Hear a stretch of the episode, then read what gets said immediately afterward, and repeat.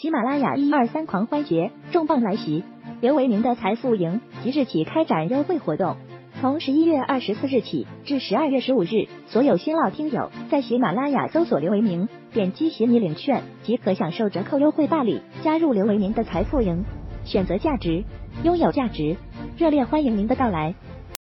大家下午好啊！二零二一年十二月十日十五点三十五分啊，今天的国内市场呢，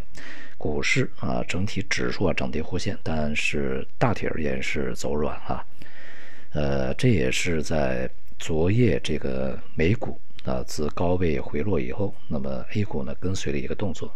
因此我们讲呢，就是现在市场啊，它还是一个内外的相关性变得非常强的一个时间啊。那么前一段时间呢，这个相关性变弱。那么近一段时间的相关性变得非常强啊，呃，不过呢，整个这个 A 股还在这周吧，也还是这个录得了上涨啊。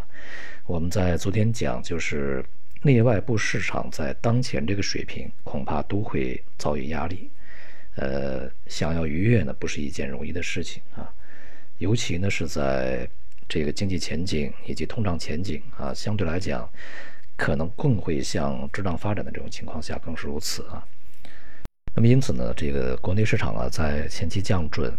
呃，支撑这个以后啊，市场的情绪在进行了一定的宣泄以后呢，恐怕也面临着高位的一个获利回吐啊。那么同时呢，从结构上面分化，恐怕也会重新再回来。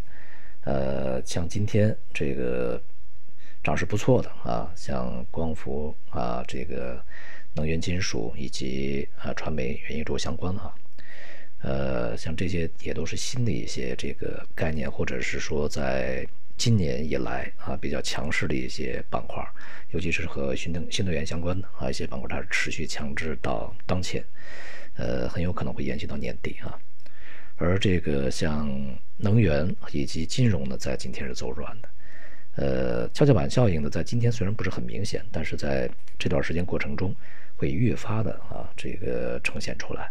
呃，而且在年底之前的预计啊，呃，可能还会出现比较大的波动啊。这个呢，也还是我们要去选择好行业板块来配置。那么从经济本身呢，呃，昨天公布的这个社融数据啊，从数字上来看呢是好转啊，但是呢，这个一方面，信贷啊和这个。和企业贷款啊，它这个增增长都不是及预期啊。一方面是银行的信贷增长其实是一般的，另外一方面呢是企业的一个贷款积极性不高啊。所以说呢，对于这个整个经济未来的一个形势呢，市场的看法还是相对来讲比较保守一些啊。那么同时呢，像这个居民的中长期贷款增加，也显示呢，在数个这个房地产企业啊出现了比较严重啊，或者是说这个比较危险的。信用违约或者是准违约状态的时候呢，这个货币当局啊，对于当前的一个形势进行一定的微调啊，以保护这个行业里面比较健康的一些企业的发展啊，不至于让整个行业出现系统性风险啊。那么这里面呢，社融的增长仍然是以这个地方债的发行啊，它来带动的，呃，并不是一个经济部门啊主动的一个信贷的需求的释放。也就是说呢，经济下行压力还是比较大的啊。而这个另外一方面，在外围啊，像美国拜登啊，也向这个民众传递啊，就是当前呃油价呢有所回落，但是十一月份的通胀数据可能不会反映出来啊。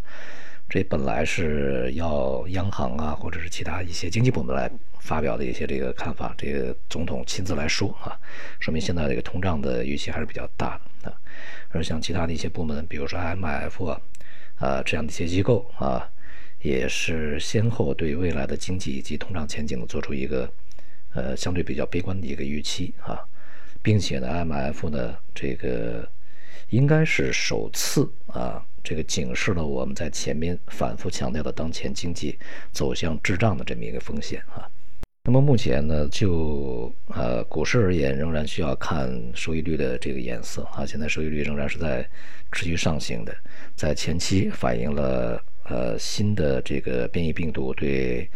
呃经济的影响不会很强，以后恐怕就会反映这个收益率持续上涨的一个效果了啊。所以我们看到呢，在呃股票市场在当前水平啊，这个面临着压力，呃，开始犹豫不决的这个开始止步不前的状态的同时啊，美元持稳，黄金、白银啊，如我们这个预期啊，连续下跌啊，目前的向下的空间逐步被打开，呃。其他大宗商品呢也是承压啊，这个这几天呢，无论是能源还是呃原材料啊，以及农产品呢，都是这个比较疲软啊。有一些反弹品种呢，反弹的力度也不强。而我们要注意的是，农产品在前期价格上涨以后，它会跟随工业品啊，恐怕会出现比较大幅的这个向下调整以及转势这种这个状态啊，它的趋势越来越明显。那么昨天呢，这个。央行啊也是宣布呢，将外汇的这个存款准备金率啊向上调整零点二个百分点，从这个啊向上这个调整两个百分点啊啊，从七调到九啊，呃，这也是对这段时间以来吧，这个人民币的快速升值啊，采取的一种口头的干预这个方式啊。我们在前面讲到，人民币啊，它和美元现在是全市场里面最强的两个货币。但是呢，从中长期啊，长期的角度上来讲呢，恐怕人民币对美元的调整还会重新回来啊。那么这段时间呢，人民币的升值主要与年底啊结汇有关，并且带动着相关的一些投机盘啊来去炒作，这个促使人民币的这个升值加速。但是呢，在目前这些水平，尤其是六点三附近啊这些水平啊。呃，人民币持续升值，它一方面没有基本面的支持，另外一方面呢也很难啊，很难去这个持续过去。那么在当前这个水平呢，央行采取这样的一个方法呢，来去警示市场啊，是相当讲技巧的啊，这也是一个顺势干预的一个结果。呃，如果是在更早一些去这个采取这种方式的话，恐怕效果不好啊，不佳。呃。就是临近了市场的一些临界点啊，六点三左右啊，其实已经是非常重要的关卡，很难了啊，很难再过。所以呢，这个顺势来去呃干预呢，会达到四两拨千斤的这么一个效果啊。那么人民币呢，这个未来在美国的这个利率趋升啊，以及美元持稳回升的这种这个前景之下，预计呢会呃逐渐啊展开对这个美元的调整。但是啊，人民币。对其他货币啊，这个会相对来讲比较强一些，也就是最强的货币恐怕就是美元和人民币这两个货币，在未来一段时间啊，对美元走走软的同时，对对其他货币走强。临近年末，市场大的逻辑其实并没有任何的变化。那么对于投资而言呢，呃，一方面在股市里面恐怕会